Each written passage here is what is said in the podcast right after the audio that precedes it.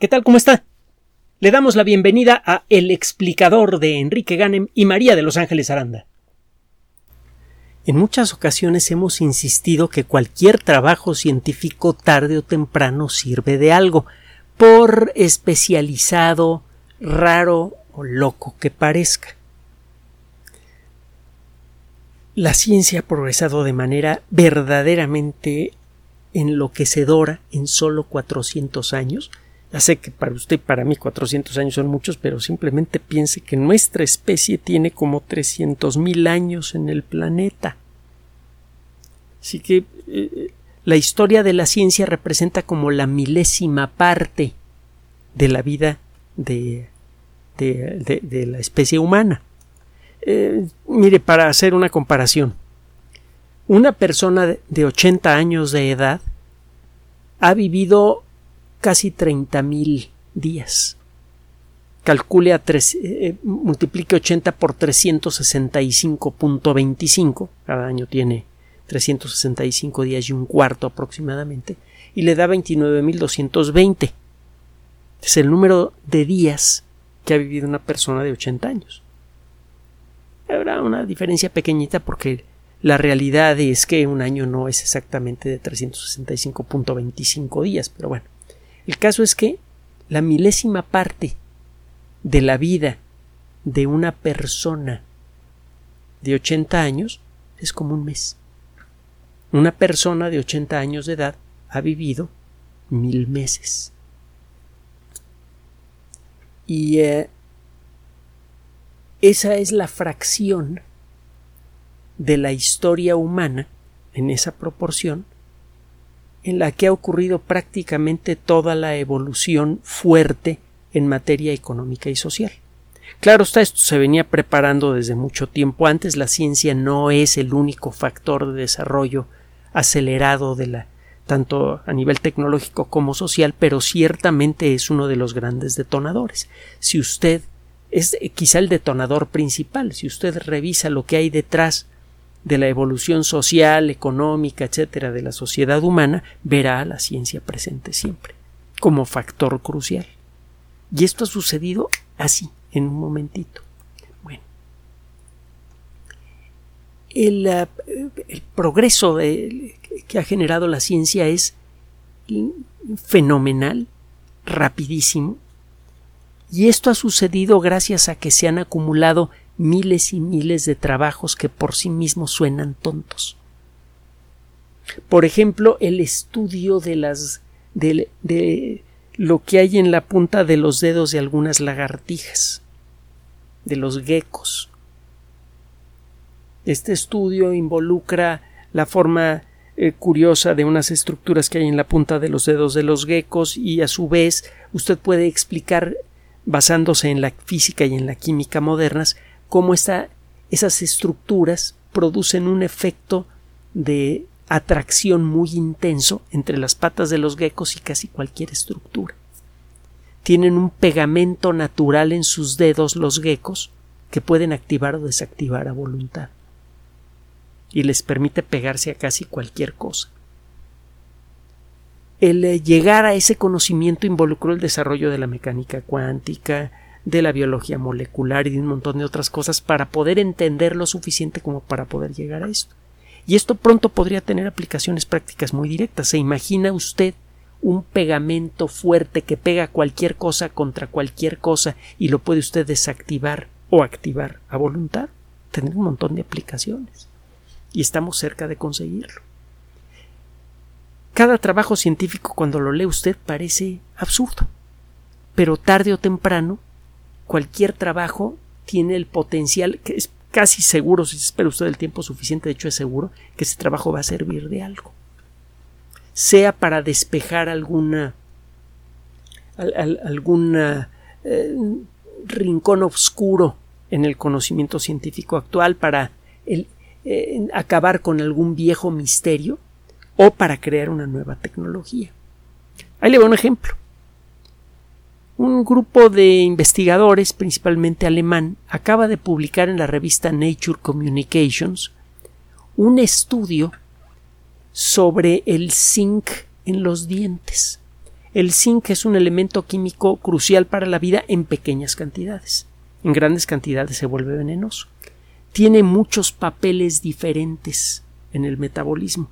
Por ejemplo, el tener una cantidad decente, sin excesos y sin faltas. Ojo, una cantidad decente de zinc en la sangre es fundamental para el buen funcionamiento del sistema inmune, más de lo que creíamos. Así que cuando usted quiere mejorar su salud, el consumir fuentes de vitamina C y fuentes de zinc, sean naturales o en complementos, es una buena idea, siempre y cuando no se pase usted de la raya. Si toma usted más vitamina C de la que debe, puede tener eh, problemas de sangrado excesivo, que no, coagula bien, puede tener eh, irritación en el tracto digestivo, puede tener piedritas en el riñón y un montón de cosas más. Sino que no hay que exagerar. Si le falta zinc o le sobra, su sistema inmune no va a funcionar bien. Y aunque esté usted vacunado, va a tener problemas con COVID-19 y con otras enfermedades.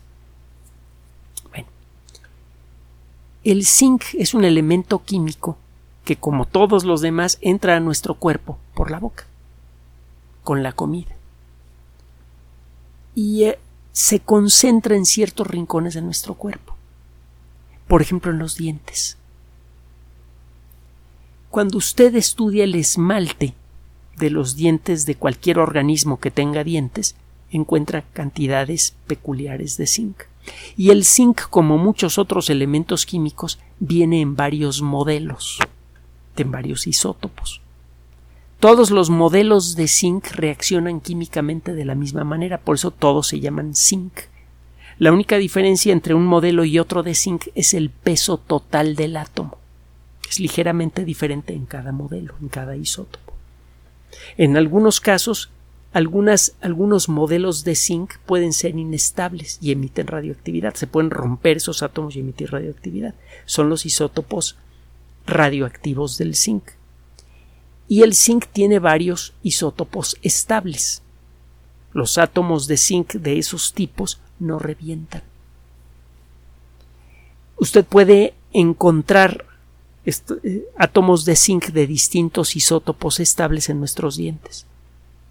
Y en los dientes de organismos que han vivido mucho tiempo atrás, los puede encontrar en fósiles. El zinc le decía yo, entra por la boca. La proporción de distintos isótopos de zinc está relacionada con el tipo de dieta que tenemos.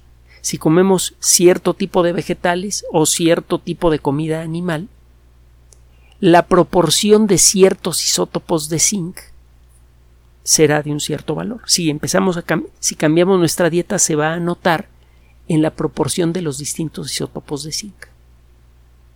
Si normalmente comemos, si usted es un tiburón y normalmente come cierto tipo de peces, y luego empieza a comer otro tipo de peces diferentes, se va a ver en sus dientes. Los dientes van creciendo por capas. En las capas más internas va a encontrar una proporción de isótopos de zinc que está relacionada con los primeros peces que comía. Y si usted va contando los anillos de crecimiento, las, las capas del diente, va a llegar un momento en el que va a encontrar que cambia la proporción de isótopos de zinc.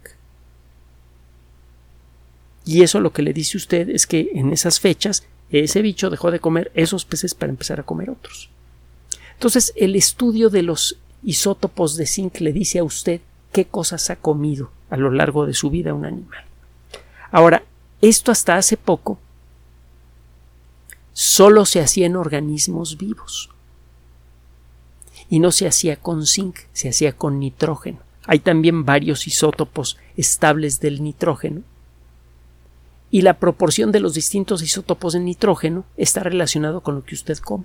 Entonces, si usted quiere saber qué come un tiburón de una cierta especie en la actualidad, le toma un diente, los tiburones no les molesta, están continuamente renovándolos, el caso está en acercarse lo suficiente al animalito para tomar el diente o saber en dónde los tira para agarrarlo porque quitárselo a la brava un tiburón, aunque sea chiquito, bueno, hay, muchos biólogos locos, pero yo todavía no sé de uno tan loco que se vaya con unas pinzas de dentista y un traje de buzo a arrancarle dientes a un tiburón.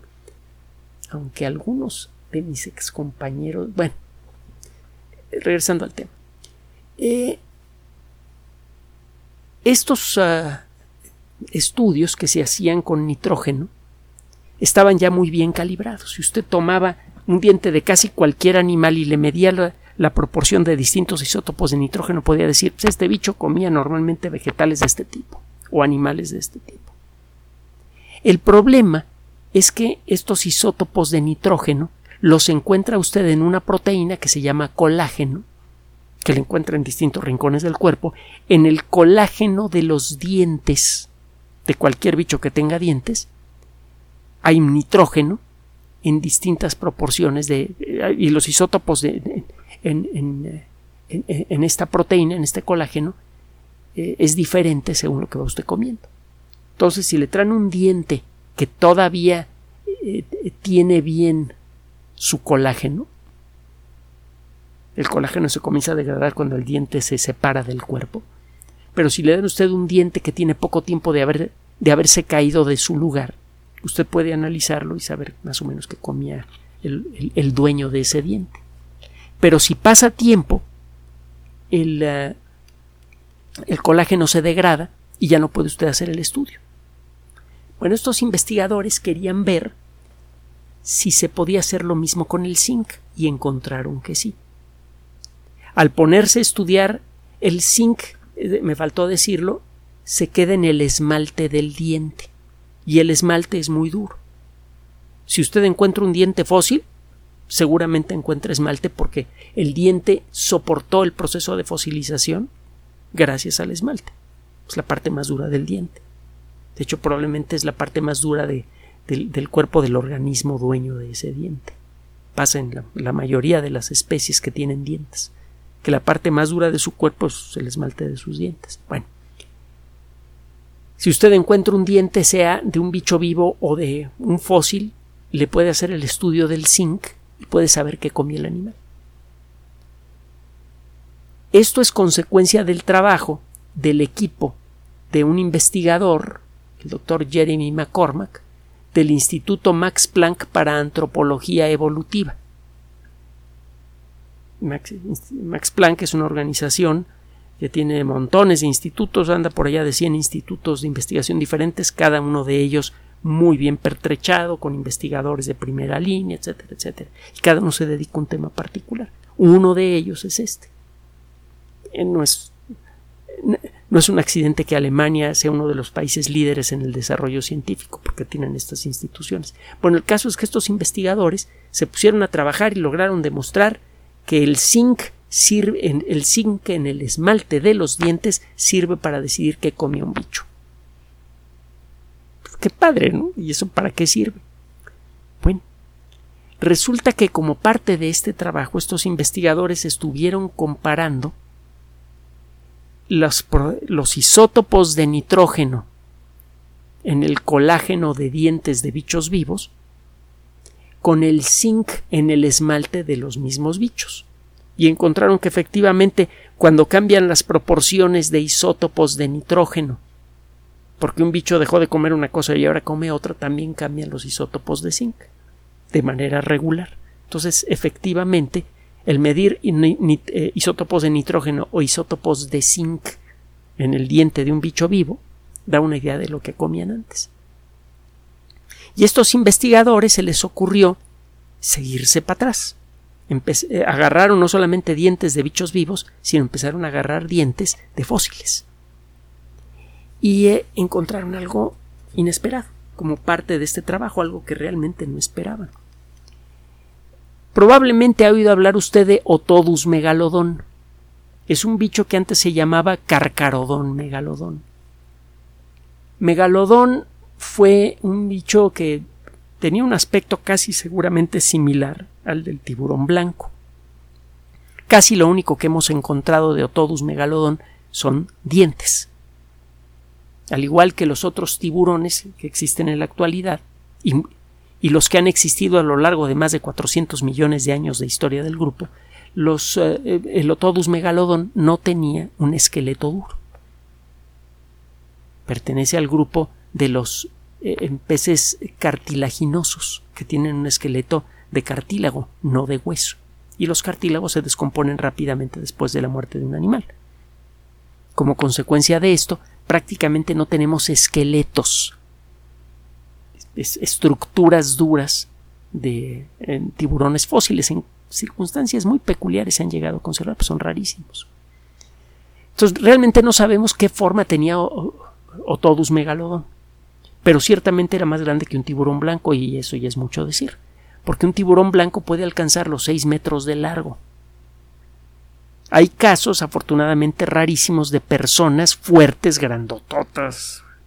Eh, eh, ya sabe usted, estas personas que hacen mucho ejercicio, que tienen dos metros de altura y dos metros de ancho, con unos músculos tremendos. Todo bueno, hay, hay eh, reportes documentados con fotografías que son verdaderamente terribles de personas que han sido partidas en dos de una sola mordida por un tiburón blanco que no llegaba a los cinco metros. Bueno, hay motivos para creer que Otodus megalodon tenía entre 12 y 18 metros de largo. No lo sabemos con exactitud. Pero ciertamente con la boca abierta Otodus megalodon podía acomodar a un adulto grandote de pie. La boca abierta de Otodus megalodon probablemente tenía una apertura mayor a los dos metros. Entonces, no hay mucha diferencia. Probablemente sería menos brutal ser comido por un tiranosaurio que por un tiburón de estos. Es un animal verdaderamente monstruoso. Los dientes son muy abundantes, no son nada fácil, nada difíciles de hallar, por eso cuando los venden los venden a un precio relativamente bajo, es fácil encontrarlos en tiendas de fósiles y minerales, también en algunos lugares de, zonas como la península de Baja California y muchos lugares en el sur de los Estados Unidos se encuentran por, por carretadas los, dientes de estos animales en algunos sitios. Bueno, Resultó fácil para estos investigadores hacerse de unos dientes de Otodus megalodon y hacer el estudio del zinc. Y también, por pura curiosidad, tomaron dientes de tiburón blanco.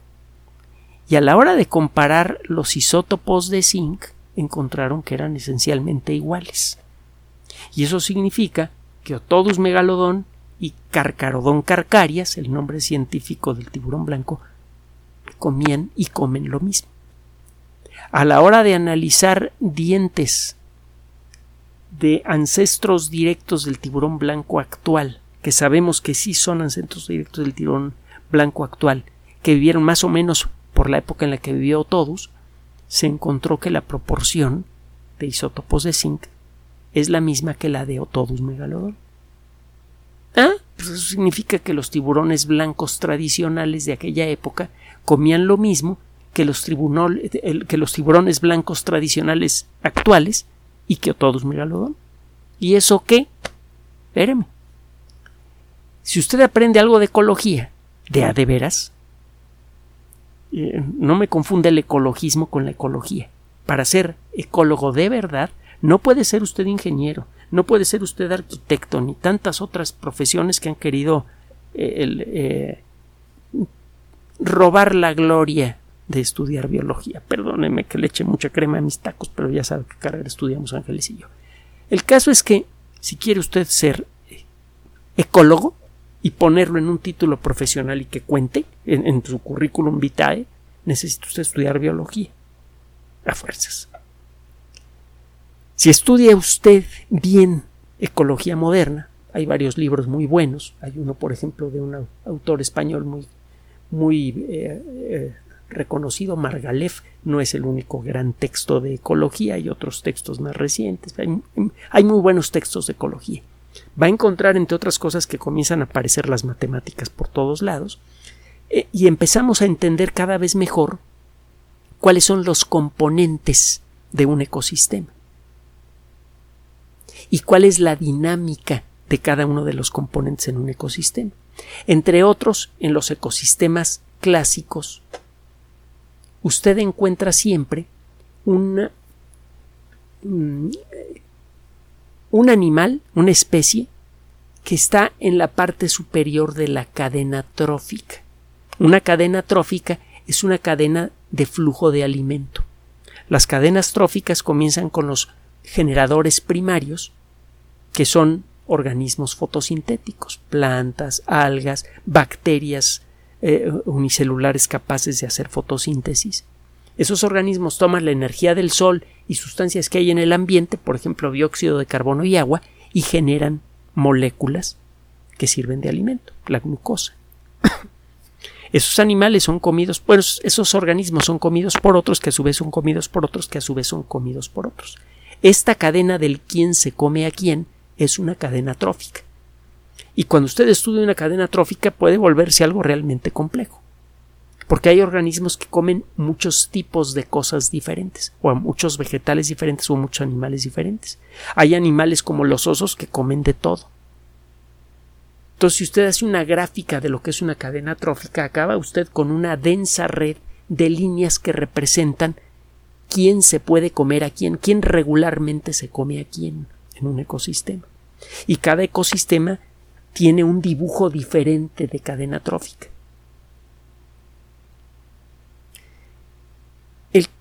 en todos los ecosistemas encuentra usted que siempre hay un consumidor final. Hay un organismo que se puede comer a lo que se le pegue la gana, aunque no le guste, pero nadie se lo come a él, excepto cuando se muere, entonces ya se lo comen las bacterias y los hongos. Pero en vida nadie se los come. En vida y con salud nadie se los come. Se llegó a creer que Otodus megalodon necesariamente era el, ah, el, ah, el predador apex, como se le conoce al predador máximo en un ecosistema, que tenía que ser el predador apex sin ninguna competencia. En las películas eh, chafas del, cine moderno, que son la enorme mayoría, es posible encontrar títulos como King Kong contra Godzilla. A ver quién gana. Batman contra Superman. Un buen título para una película de este tipo sería Tiburón Blanco contra Megalodón. ¿Quién gana? ¿Quién cree que ganaría en un enfrentamiento entre un tiburón blanco clásico y un tiburón blanco que tiene dos o tres veces la talla del, organismo del tiburón blanco. Da la impresión de que un megalodón sería con mucho el, el único animal para el cual no existiría competencia. El problema es que el término competencia como se usa en el mundo de la biología en el mundo de la teoría de la evolución es muy diferente al término que se utiliza en, el mundillo humano.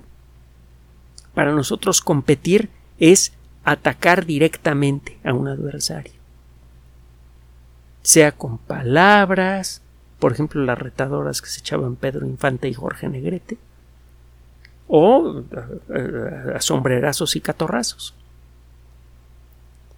Nos gustan mucho ese tipo de, vivir ese tipo de, situaciones de competición, por ejemplo, en el fútbol y de manera más dramática, más violenta y con peores consecuencias el fútbol americano, que ya ve cuántos casos de sistemas nerviosos destruidos ha, generado en las últimas décadas. Bueno, para que luego digan que deporte es salud. Lo es cuando el deporte es razonable. Y lo digo, conste que me llegó a gustar mucho el fútbol americano, pero bueno, eso fue cuando todavía tenía cabello, hace ya bastante tiempo. El caso es que, ¿quién ganaría en una competencia entre Otodus megalodón y megalodón? Eh, y Carcarodón carcarias, quiero decir. Pues lo que encontraron estos investigadores es evidencia de que hubo esa competencia, pero eh, de tipo ecológico, entre el tiburón blanco tradicional y Otodus megalodón resulta que los dos comían lo mismo. Resulta que los dos competían por el mismo recurso. Es muy poco probable que un carcarodón, que un tiburón blanco clásico, viera en algún momento de su vida, aunque fuera a lo lejos, a un megalodón. Casi con seguridad esas especies no entraban en contacto, pero comían lo mismo El tiburón blanco necesita mucho menos comida para poderse reproducir, porque tiene un cuerpo más pequeño que el megalodón. El megalodón tenía que comer mucho más para contar con energía suficiente para poder reproducirse. Esto lo pone en desventaja. Te he oído hablar a, los boxeadores que, muchas veces los más altos no son los que tienen ventaja en el ring, aunque tengan más alcance. Simplemente hay más, es, más en dónde pegar cuando una persona es grande en el mundo del boxeo. Bueno, metafóricamente eso es lo que parece que ocurrió con el tiburón blanco tradicional y con el megalodón. El megalodón necesitaba mucho más comida para poder mantenerse activo y reproductivo. El tiburón blanco podía reproducirse más fácilmente con menos comida. Esto hizo que la población de tiburones blancos aumentara rápidamente y se acabara casi todo el recurso alimenticio necesario para mantener poblaciones grandes de megalodón. Megalodón simplemente no podía encontrar alimento porque ya se lo habían comido los chaparritos. Y esto eventualmente acabó por extinguir a Lotodus megalodón. Es la nueva teoría que se desprende con bastante sustancia, por cierto, de este estudio. Este estudio, de manera inesperada, accidental, logró responder de manera razonable, falta por ver qué dice la comunidad científica, pero logró responder de manera razonable a uno de los problemas que tenían inquietos a los paleontólogos y a los especialistas en evolución. No se podía explicar por qué un animal tan magnífico, tan eh, con tantas ventajas, que vivía en un ambiente muy libre, donde que le, eh, todos megalodón seguramente podían nadar grandes distancias y buscar su comida en, sitios muy distantes.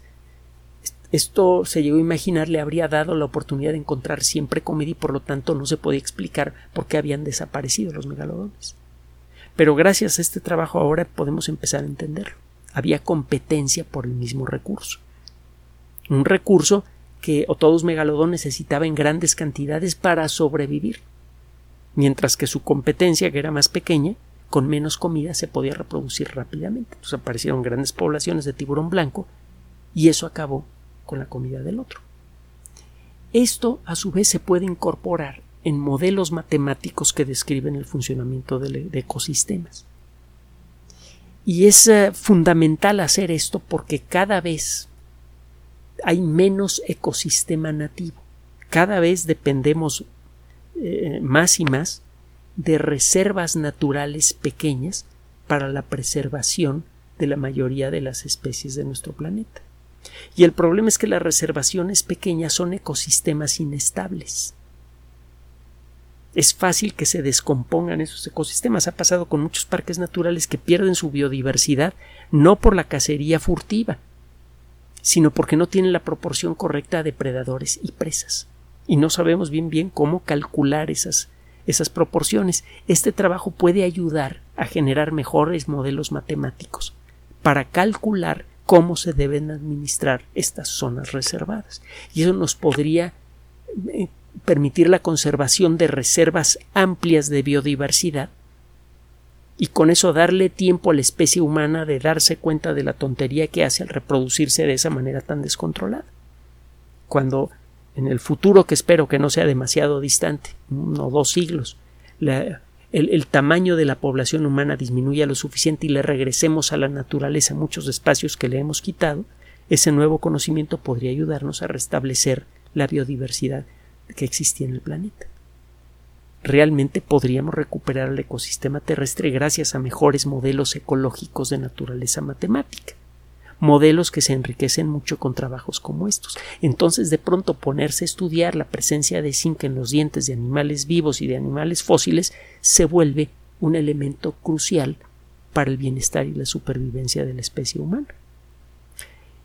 Dicen que no hay enemigo pequeño.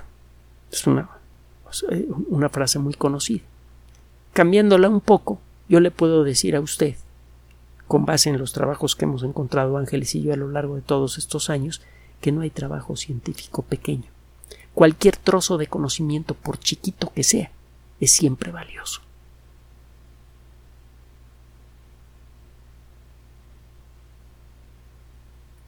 Gracias por su atención. Además de nuestro sitio electrónico www.alexplicador.net, por sugerencia suya tenemos abierto un espacio en Patreon, el explicador Enrique Ganem, y en PayPal, el explicador patrocinio por los que gracias a su apoyo sostenemos este espacio. Puede usted descargar gratuitamente estos audios en formato MP3 en Spotify y en iTunes como El Explicador sitio oficial y en SoundCloud como El Explicador y con formato de video en YouTube en El Explicador sitio oficial. Recuerde nuestras redes sociales de siempre, Twitter Enrique-Ganem y en Facebook Enrique Ganem sitio oficial, El Explicador y los grupos que usted ya conoce. Finalmente, el explicador siempre somos María de Los Ángeles Aranda y Enrique Ganem. Gracias.